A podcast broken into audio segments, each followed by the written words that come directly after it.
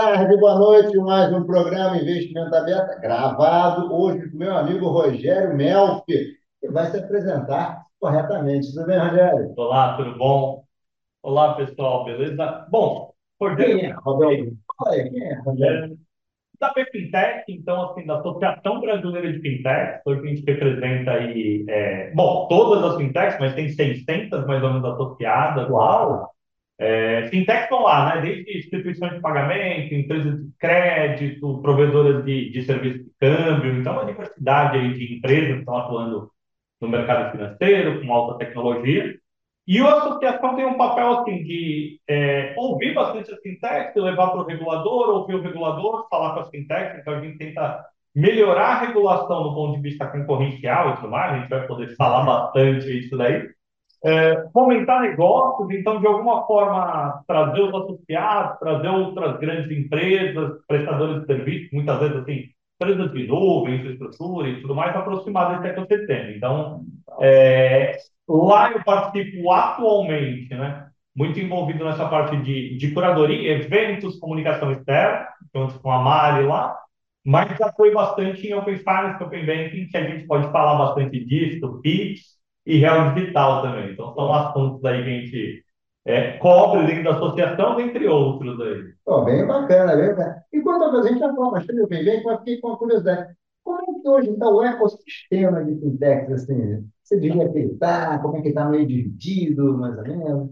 a gente pode falar, assim, é, principalmente agora, assim, em 2023, vamos dizer que a gente está, nesse ano, né, de janeiro para cá, dezembro para cá, numa maré baixa assim, de fintech, principalmente quando a gente vai falar em investimento.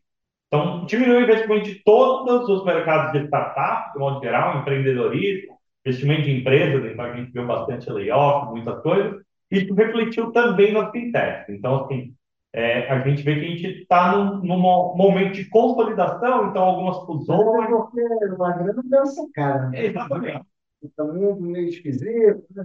Guerra, então um cenário externo muito, muito desafiador. Então, tem uh, com isso que está tendo consolidação, então boas fintechs estão adquirindo outras, estão se juntando, estão trazendo isso daí. Algumas fintechs agora no momento de apresentar receita, então aquela tese de vou comprar mercado, vou comprar mercado, vou comprar mercado e crescer, está é, tendo que diminuir um pouco, virou para o investidor e falou, ó, não vou crescer mais não vou crescer tanto esse ano, mas eu vou trazer receita. Então, trazendo receita para dentro de casa, tá. que é importante para construir esse portão aí para ficar mais para frente.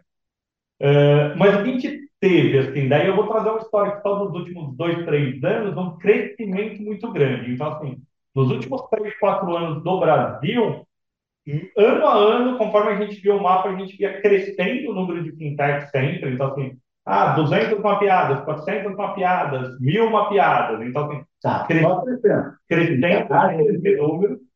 Uh, elas estão divididas, de certa forma, né, em fintechs que resolvem problemas de pagamento. Então, são aquelas, normalmente, assim, uma carteira digital, um meio de pagamento online, né? Então, você tem um e-commerce, daí, ah, putz, eu preciso de uma fintech para fazer o checkout aqui, só para aceitar o pagamento e tudo mais. Então, tem uma diversidade dessa. É.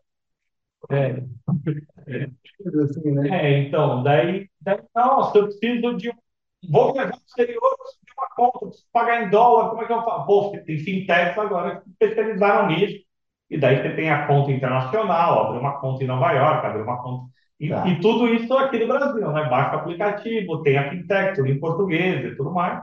Faz essa transação. Fintech de crédito, né? Então, pô, quero financiar meu veículo, quero um um crédito consignado. Então, assim, a gente ainda separado nisso, uh, mas o que a gente vê acontecendo também, né? Algumas fintechs, né, citando o nome mesmo, pega o Nubank, por exemplo. Ah, ele é uma grande, né? É, ele começa lá atrás, putz, eu só tenho cartão, e daí agora eu tenho cartão, né? Então resolvi um problema de pagamento, um problema de crédito, vai para a pessoa, mas daí começa com investimento, e daí já tem investimento em criptomoedas, e já tem é, é, então, vai consolidando a, a, opção lá de poupança.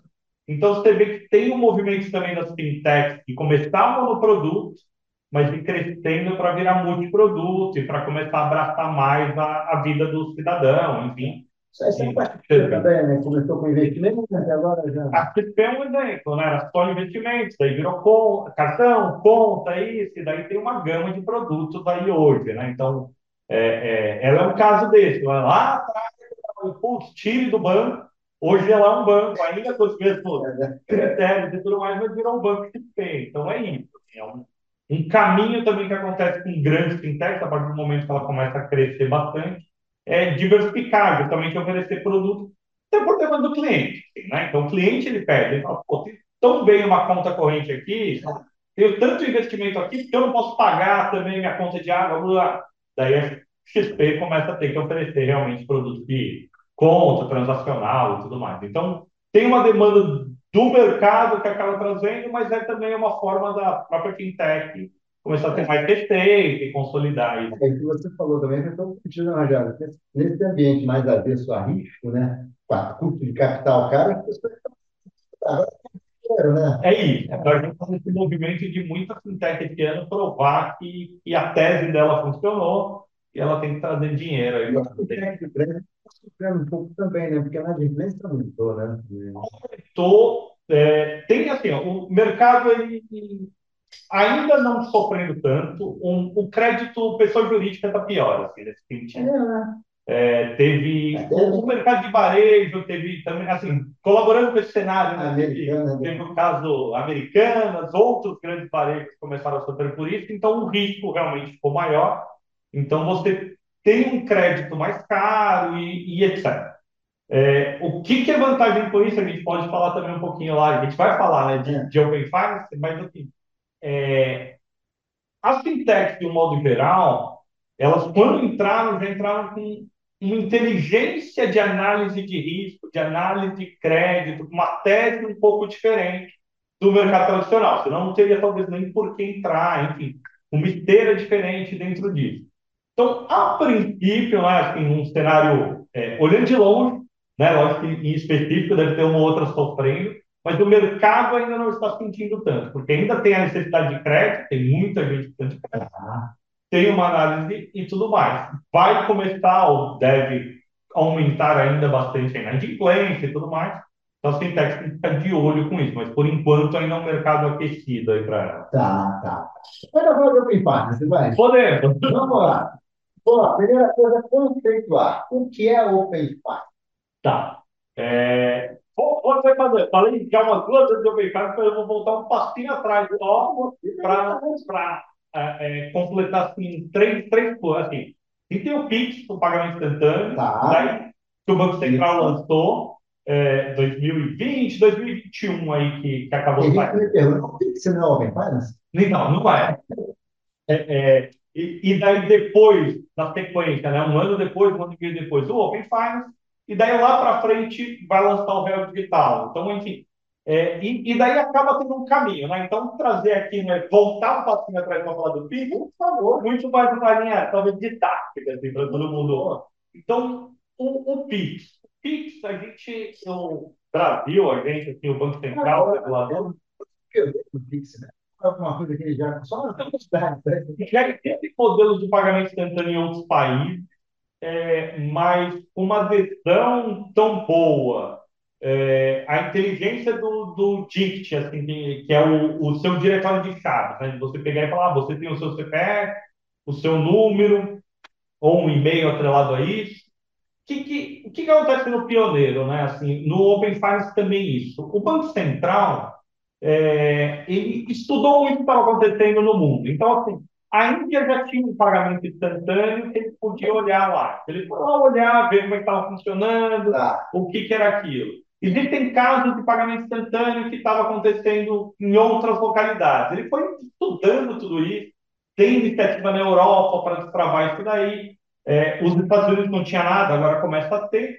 Então ele olhou um pouquinho de cada e falou, meu, o que, que pode realmente funcionar no Brasil? E daí, assim, também o cenário que a gente estava tendo aqui. Um pouquinho antes do Pix, talvez você lembre, você ia no restaurante. Não, mas assim, é, é, seis meses antes, um ano antes.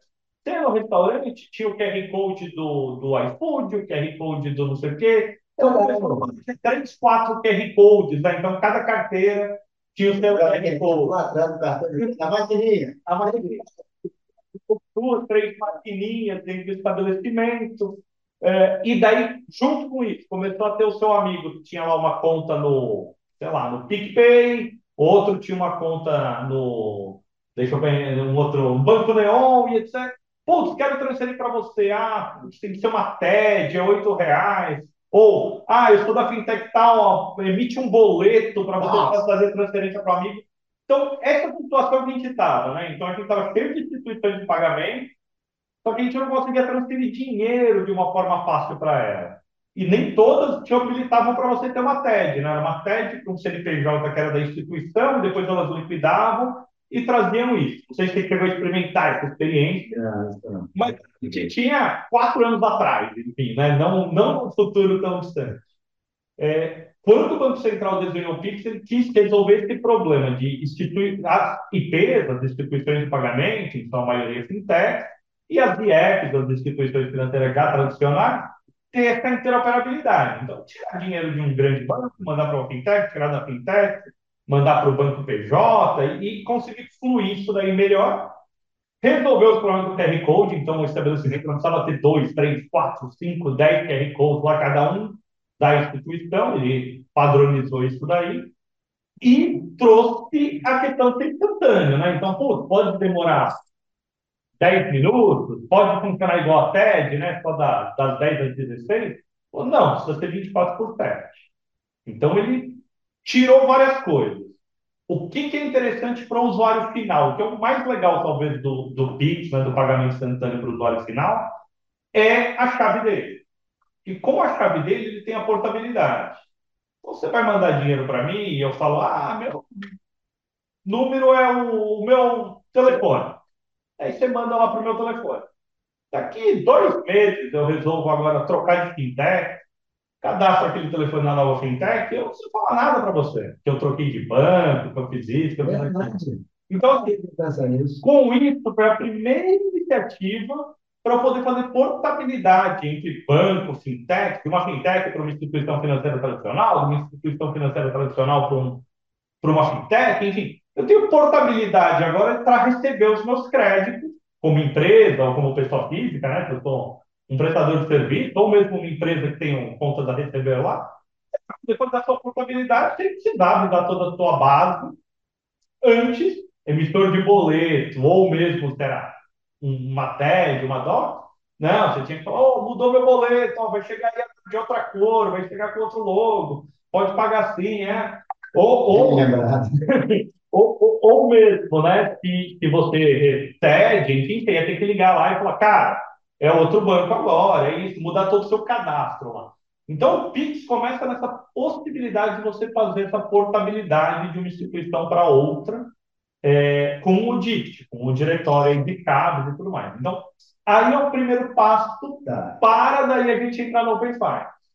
O Pix é o precursor do Open Finance. Então, a primeira condição, cria um Pix, você precisa ter interoperabilidade nesse meio de pagamento. É, é um, mais ainda, assim, não para o Open Finance, mas um percussor para ter uma concorrência maior entre as instituições. Assim, o, o, o Banco Central, na verdade, assim, quando você olha essas iniciativas, é, é, ele está mirando em ter mais concorrência entre todos os players, é, ter uma, de certa forma, uma redução de tarifas, taxas de juros e tudo mais, porque com a concorrência você vai levar isso, eu aqui pagava professor, que um monte de tese, pagar tudo bem, mas a gente reais cada É isso, e, e daí...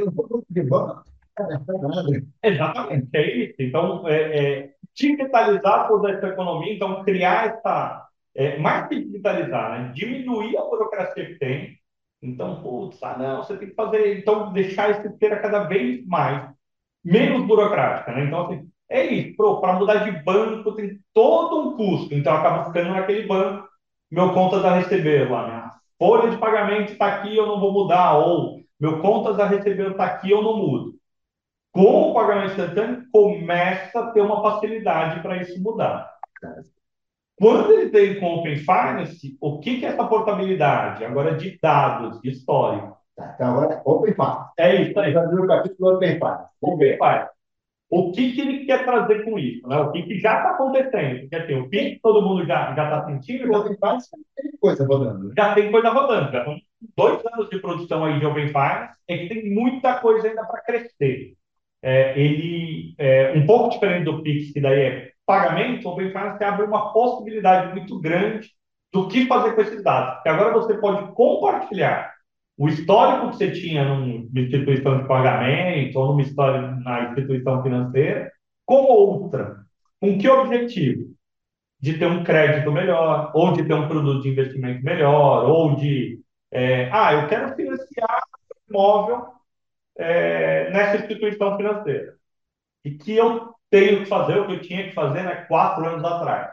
Putz, imprime o imposto de renda, imprime três vias de não sei o quê, faz o quê, vai na agência, leva aquele número documento.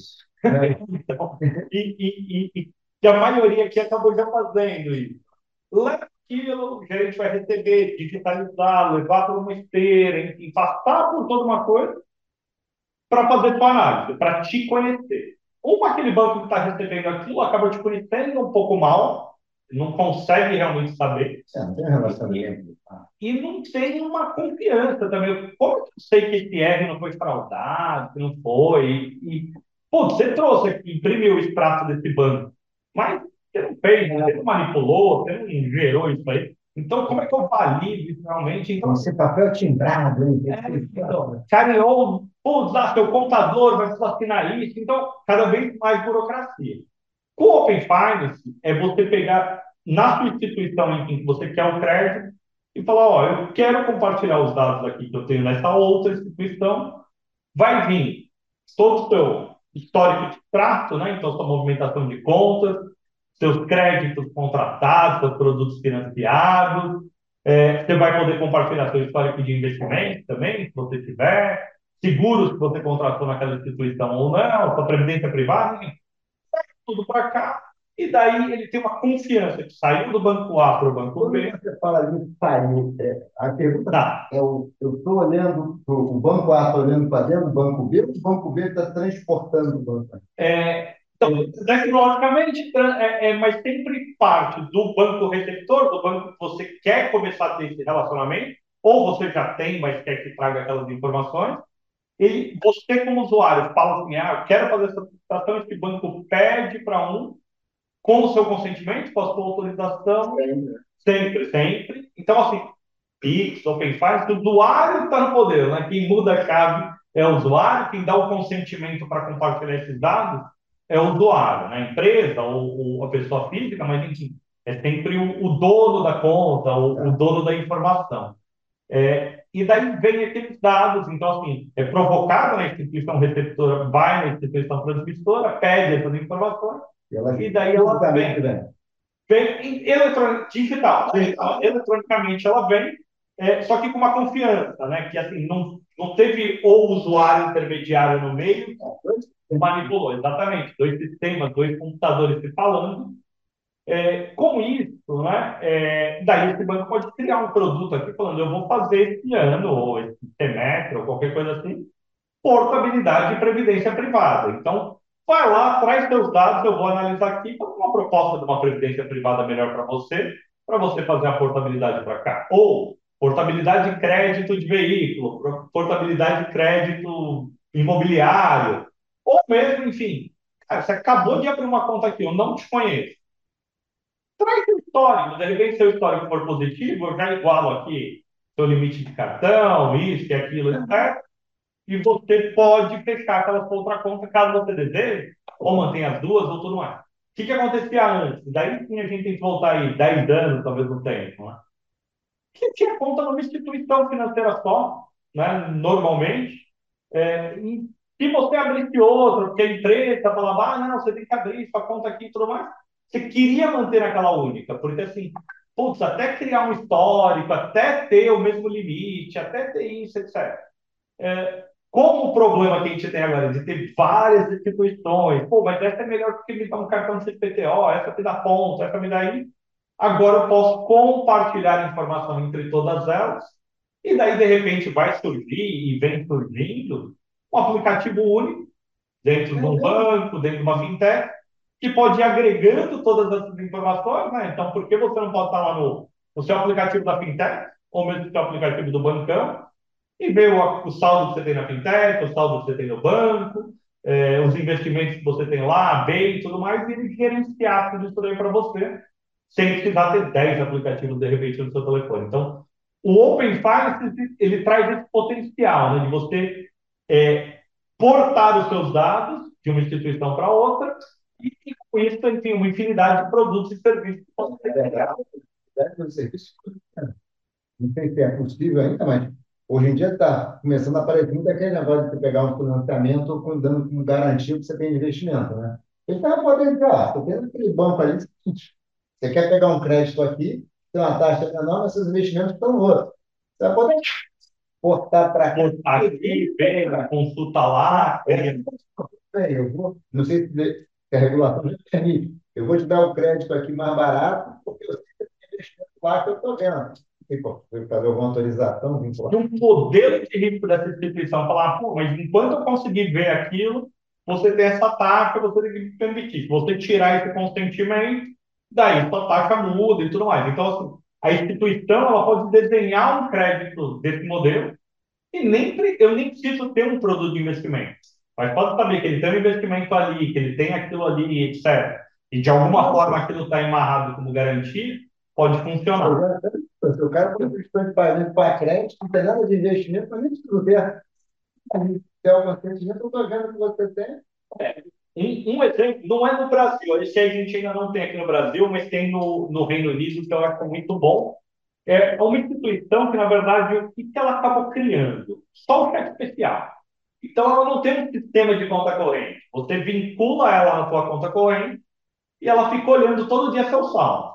Se está negativo, ela vai lá e te empresta aquele dinheiro para você ficar zerado. Olha só. Se está muito positivo, mais do que você colocou como limite, ela tira e coloca nesse bolsão, e dela vai ter que pagar uma remuneração.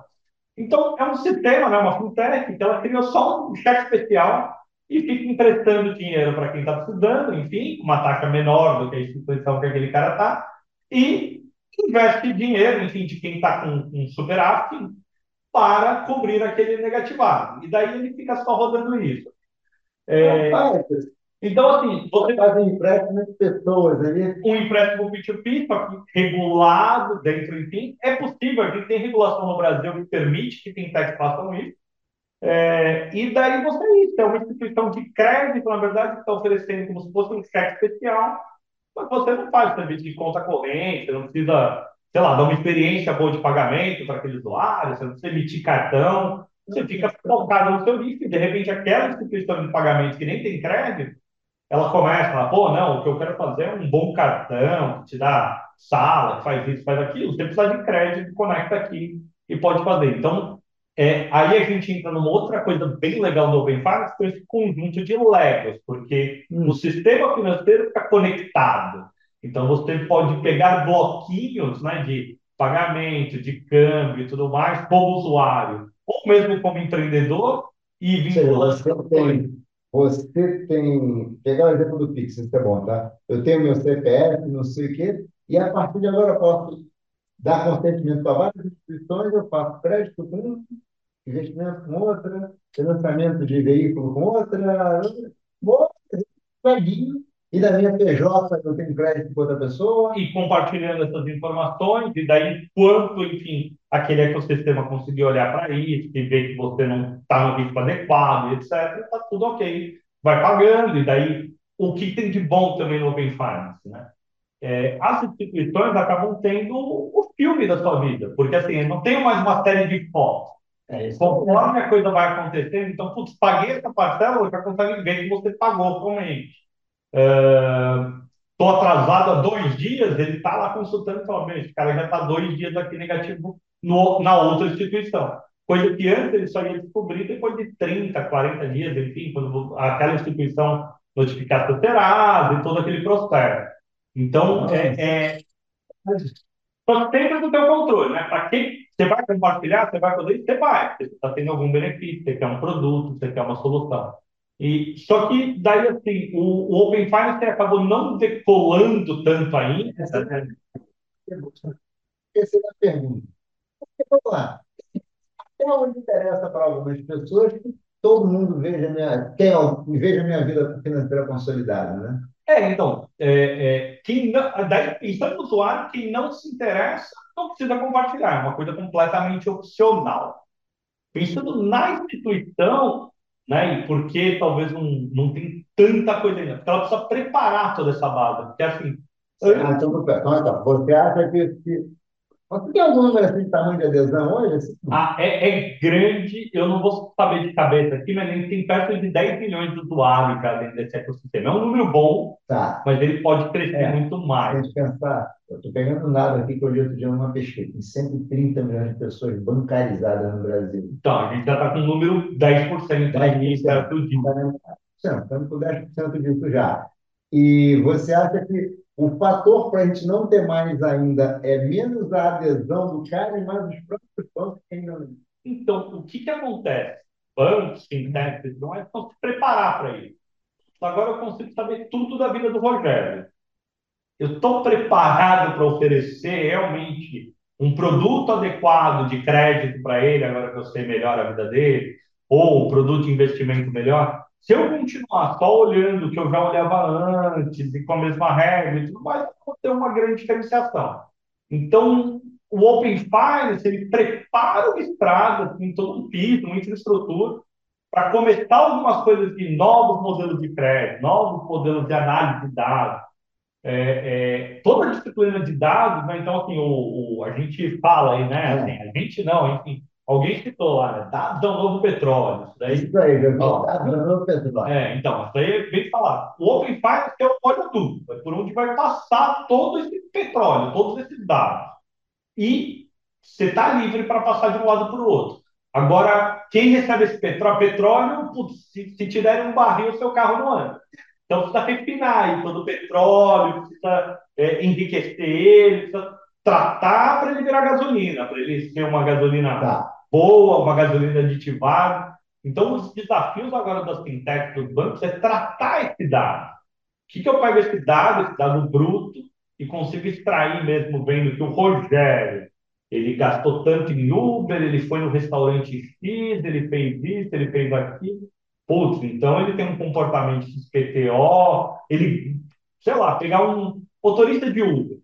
Nossa, esse cara tem crédito aqui a cada Toda semana cai dinheiro na conta dele. Quanto ele ganha mesmo por ano, por mês?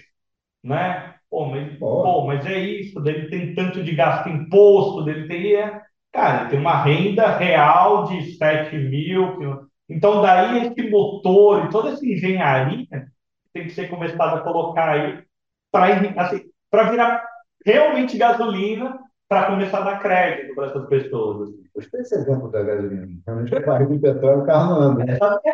Tem seu valor lá o barril de petróleo. Depois que ele é refinado, vai ter muito mais. E, e o mercado está aí. A gente tem dois anos aí que esse oleoduto começou passar petróleo e tudo mais.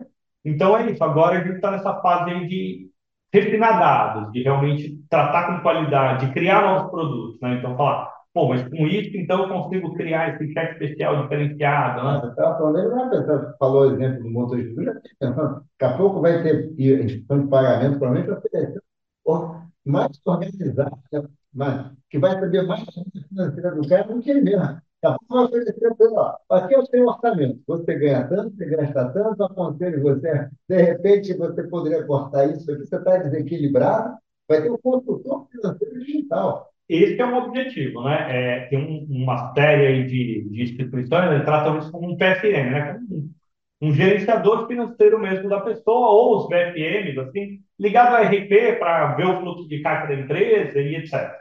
É, só que você trazer isso para um contexto realmente de uma pessoa física e pensando na educação financeira que a gente tem, o Open Finance tem o potencial de ser esse copiloto do cara, né? De ser esse cockpit, onde, ó, é você está aqui. Ó, se você pegar um crédito agora, é melhor do que daqui dois, três meses, você vai estar nessa situação, você vai estar nessa, nesse cenário.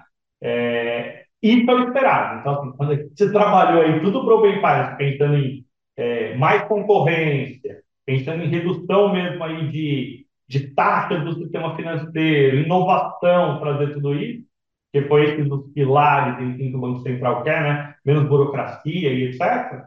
É, é para construir, então é estrada para construir só que agora depende do empreendedorismo aí dos bancos, das fintechs, para que realmente isso aconteça. É, mas é, é isso, assim, basicamente, é, é, é, você vê que o, nos últimos 10 anos, enfim, tem muita coisa acontecendo, mas o que o regulador vem fazendo, o Banco Central, o papel das fintechs, todas as instituições, é destravar o mercado financeiro para cada vez ele ser mais eficiente. Vem cá, vamos pensar agora no terceiro pilar, no Real Digital. No Real Digital. Então, falando do PIX, fazendo uma retrospectiva, falando do PIX, fez uma introdução maravilhosa, é, abriu com PIX, passou por Open Finance, e o Real Digital? Daqui a um tempo, já viu outro dia? Não, você vai poder pagar saber que a sua geladeira vai saber que acabou alguma coisa, porque a moeda vai ser capaz de. Vamos lá, vamos lá. Então, é, é... real digital. Vamos começar com o conceito sempre, né? Real, aliás, você pediu já um favor, já volta, já volta a resposta. Tá. Criptomoeda, né, que eu acho que, que esse papo de que o real digital é uma moeda otorgada pelo país contra moedas, essas moedas que não são otorgadas pelo país. Tá. a sua resposta, por favor. Não, é, é, vamos trazer, já começar assim, né? Qual seria a diferença de um real digital ou de realmente um Bitcoin, um Ethereum, um Ether, né? A moeda digital, assim, de criptoativos, né? É, é.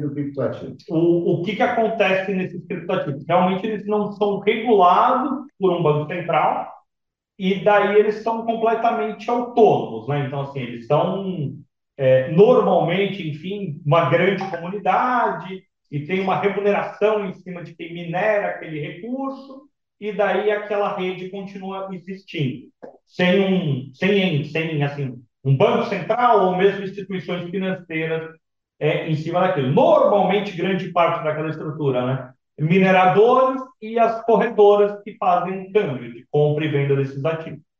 Só que daí, nisso aí, começou a criar uma estrutura que é o DeFi, finanças descentralizadas. Então, realmente, eu poder ter aquele criptoativo para fazer pagamento, eu ter aquele criptoativo para tomar crédito, eu ter aquele criptoativo para fazer investimentos, e todo um ecossistema naquilo. É, é uma coisa que vem crescendo, é uma coisa que funciona, né? então já se provou que funciona e, ele tem, é, e, e, começa a ter um movimento de como isso vai se comportar numa economia maior, em alta escala. Né? Então, enfim, mas e na hora que eu quiser pagar, sei lá, a escola do meu filho com isso?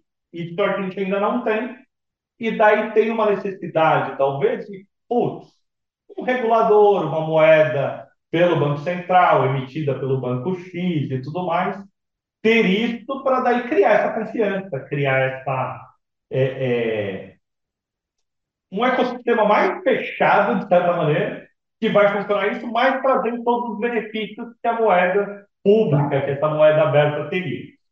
É, por quê? Porque justamente assim, daí, como é que eu controlo, de repente, uma política econômica em cima de uma moeda, é eu, de uma moeda pública, do Bitcoin, de um Ethereum? Não teria, né? Então, assim, eu preciso, como Banco Central, como regulador, ter o, o que a gente chama, né? o Real Digital, ele é, é, é, uma CBDC, uma Central Banking Digital Currency. Então, uma moeda digital emitida por um banco central. Então, a gente vai ver isso no Brasil como Real Digital, a zona do euro lá, a Europa, já está falando do euro digital, a gente vê a China já com, com a moeda dela digital e todos os outros bancos centrais já tratando isso. Né? Então, é uma tendência mesmo, é uma coisa que vai acontecendo. O que, que o real digital quer trazer, o que, que ele endereça? Né? Então, assim, é, os desafios das moedas digitais, CBDC, pelo mundo, são, são diversos.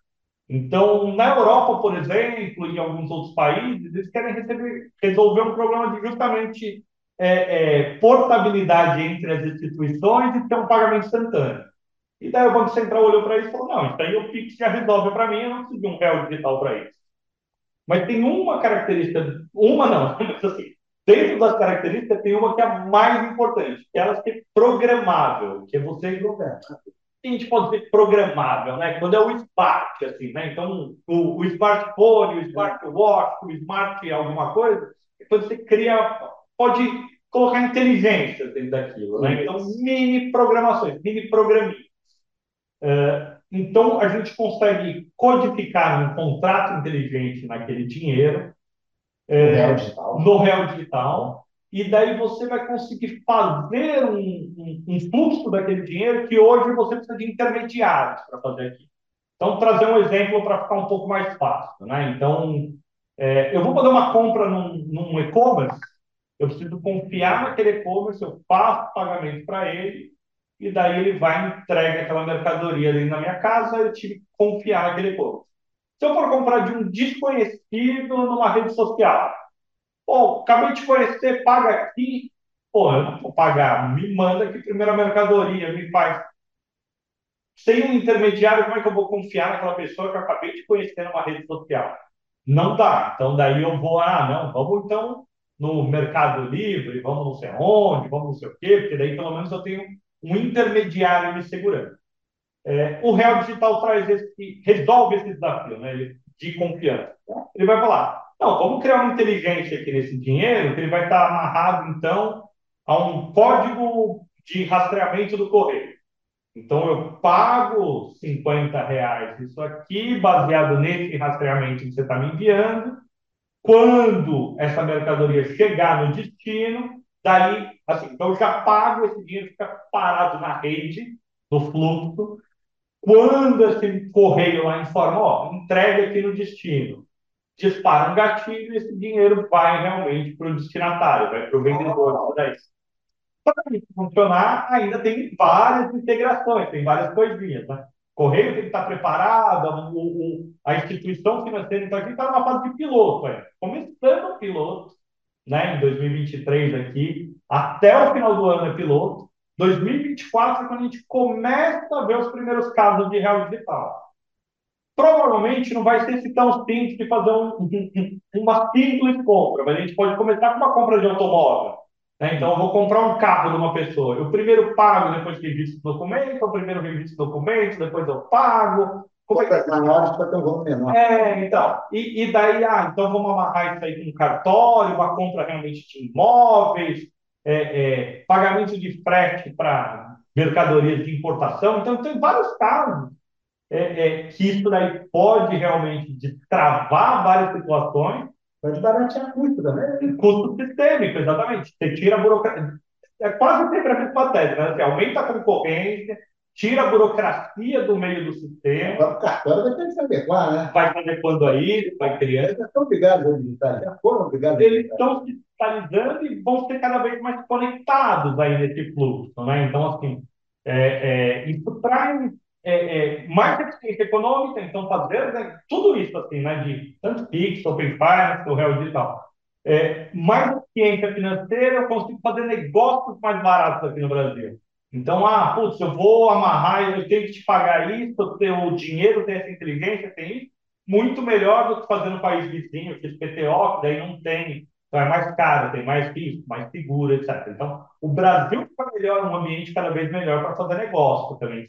Imagina as empresas, imagina a tesouraria de ganho compras, é, contas a pagar e receber, isso é enorme.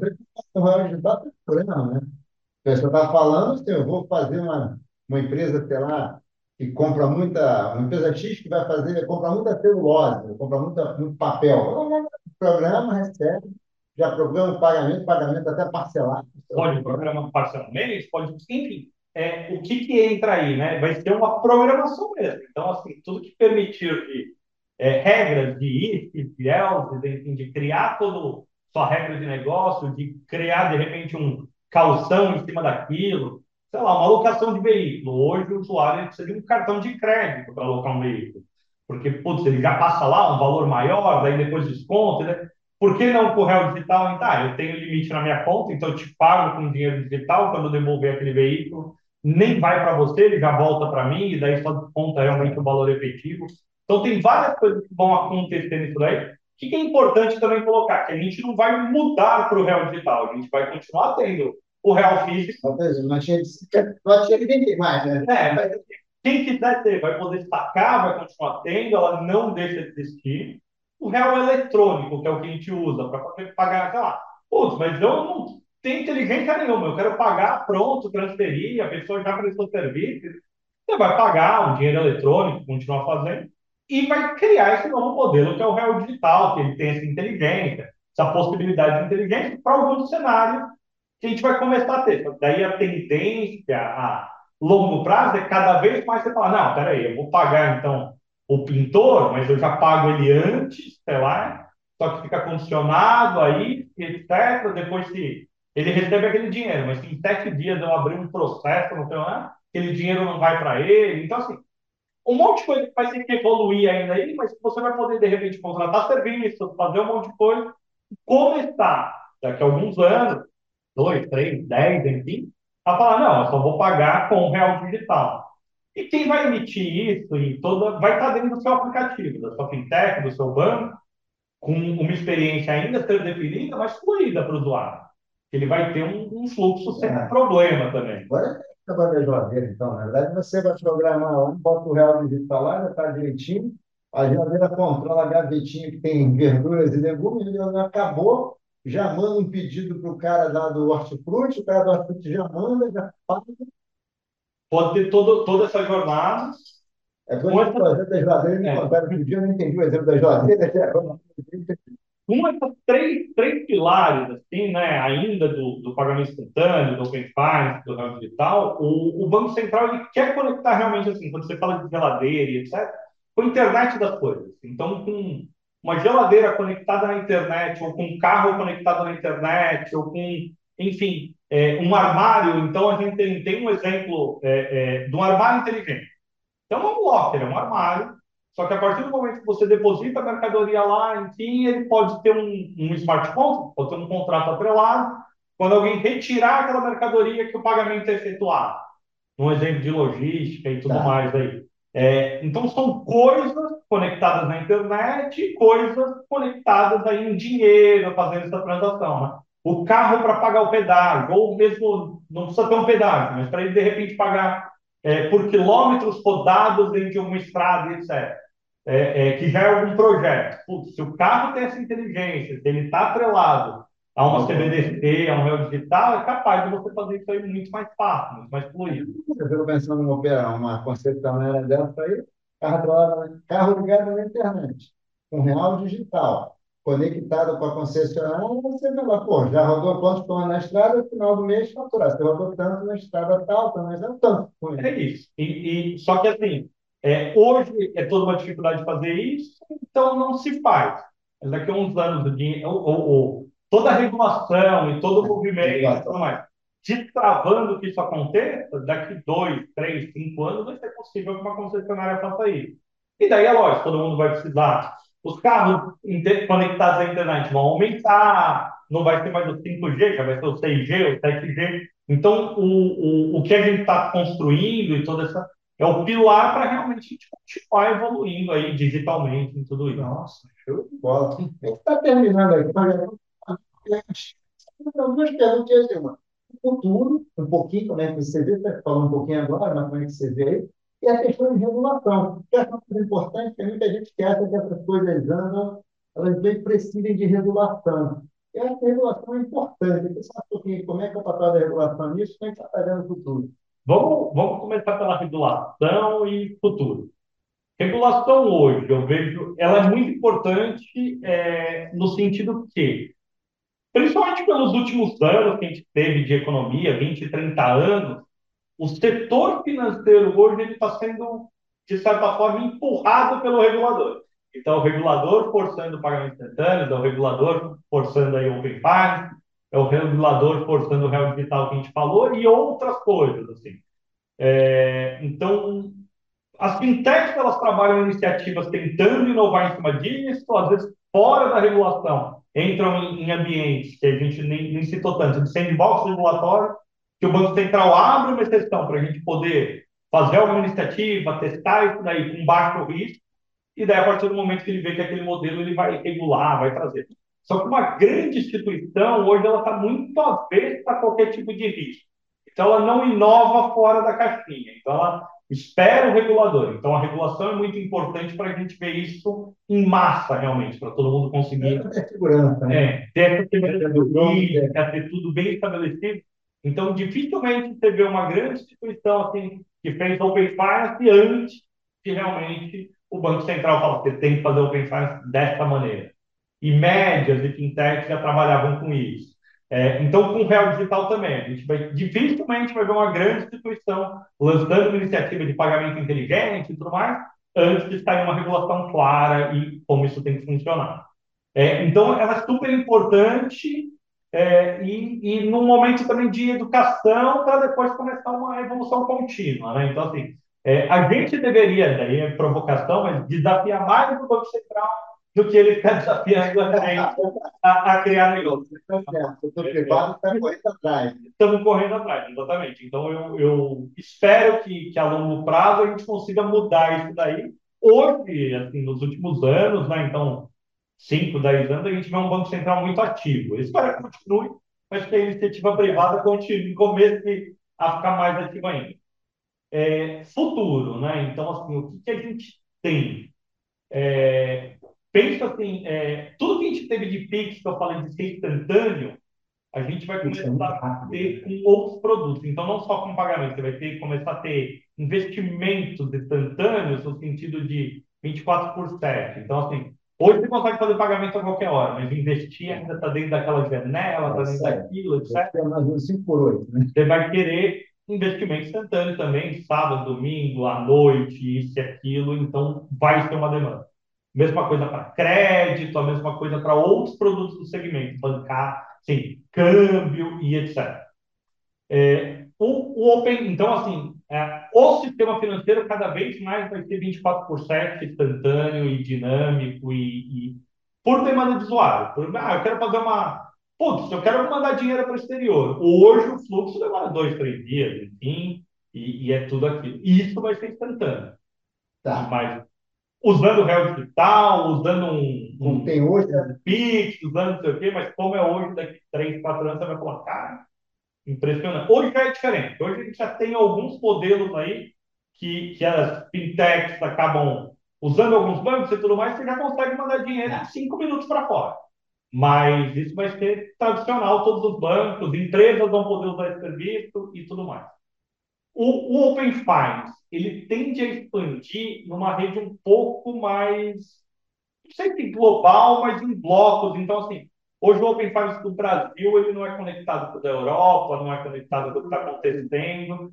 É, e a gente vai ter, né, cada vez mais, enfim, uma necessidade de mobilidade. Né? Então, assim, putz, é o que eu falei, eu de instituição, aquela nova instituição não me conhece. Agora eu, eu mudei de país. Putz, pior ainda, aquele país não me conhece.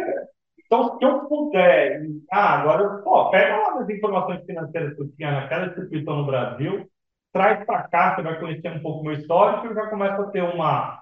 E é mais comum, cada vez mais a gente tem pessoas mudando de país, então essa necessidade, a empresas abrindo em, em outro território, ó, pega as informações que eu tenho lá no meu, no meu país de origem e tudo mais. Então a gente mais tem, né, futuro mesmo, enfim, mas tende a ter. É, essa rede de Open Finance, compartilhamento de dados financeiros e outros, enfim, muito mais avançados globalmente.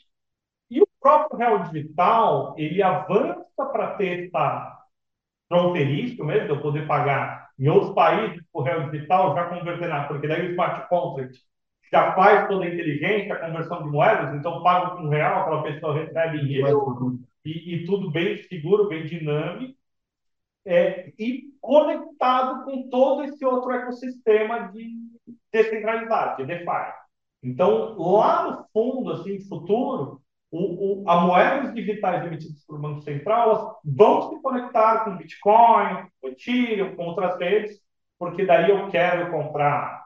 É, isso já vai ser possível no dia 1, mas enfim, é, eu quero comprar um NFT, eu quero comprar um não sei o que, ah, então, que está numa outra rede que é a Solana. Porque eu vou pagar com real digital, converter aquilo, trazer e tudo mais.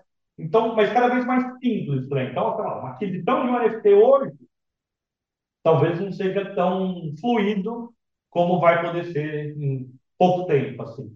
Né? Então, o, o futuro traz isso e depois outras ondas ainda dentro disso. O futuro é mais, nesse ponto, ele é mais global, né? Porque vai estar mais global, mais, mais conectado. mais conectado e mais seguro, né? Porque também muita coisa de sonegação, financiamento a garantia. Vai diminuir a margem também desses dinheiros que ficam. Nossa, é, então, tem toda um, um, uma parte dentro disso que é trazer cada vez mais pessoas para dentro do sistema financeiro.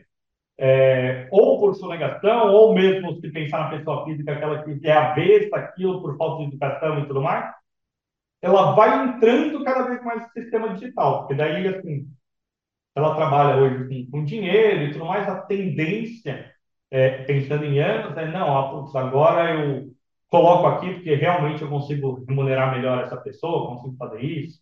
Ela vai compartilhar os dados dela com aquilo e de repente aquilo permite que ela tenha acesso a um, uma instituição de educação, tenha acesso à saúde. Então, porque assim, é, a gente falou bastante do sistema financeiro, mas isso começa a acontecer em outras verticais. Né? Então, compartilhamento de dados de seguros, o compartilhamento de dados de saúde, o compartilhamento de dados de educação, e tudo isso começa a se conectar. Então, a pessoa tem benefício em estar nesse ecossistema de alguma forma. É um benefício real que a pessoa pode sentir hoje é quando ela vai declarar um imposto de renda dela. Né? Então, ela vai lá e conecta no EGOV, é. o governo já traz os dados que ele sabe de você, daí com toda a sua autorização, permissão e tudo mais, chegou aquilo e preencheu para você. Putz, com isso eu quero ter o IGOV, eu quero compartilhar meus dados, eu quero. É, diminui sim a sonegação, é, mas é, começa a trazer um equilíbrio, não é? Mais pessoas incluídas, daí talvez um, é, a expectativa, né? Então, menos impostos, menos isso, e daí começa a trazer um equilíbrio para todo mundo estar tá dentro aí do, do jogo, né? Das regras. Ah, bem legal, bem legal. Tem que acabar. Foi ótimo, adorei. Muito bom. Isso não foi tão te falar a verdade. Legal. Espero que o pessoal tenha gostado aí também. Não tenho que vocês gostaram. Não, só acho que cartão dele, Pix, Open Finance e o Real Digital, para mim, abriu o leque enorme. Obrigado mesmo. Obrigado. Obrigado, valeu. Pessoal, muito obrigado mesmo. É mais um episódio de Investimento Aberto, hoje com o meu amigo Rogério Mel. Valeu, gente.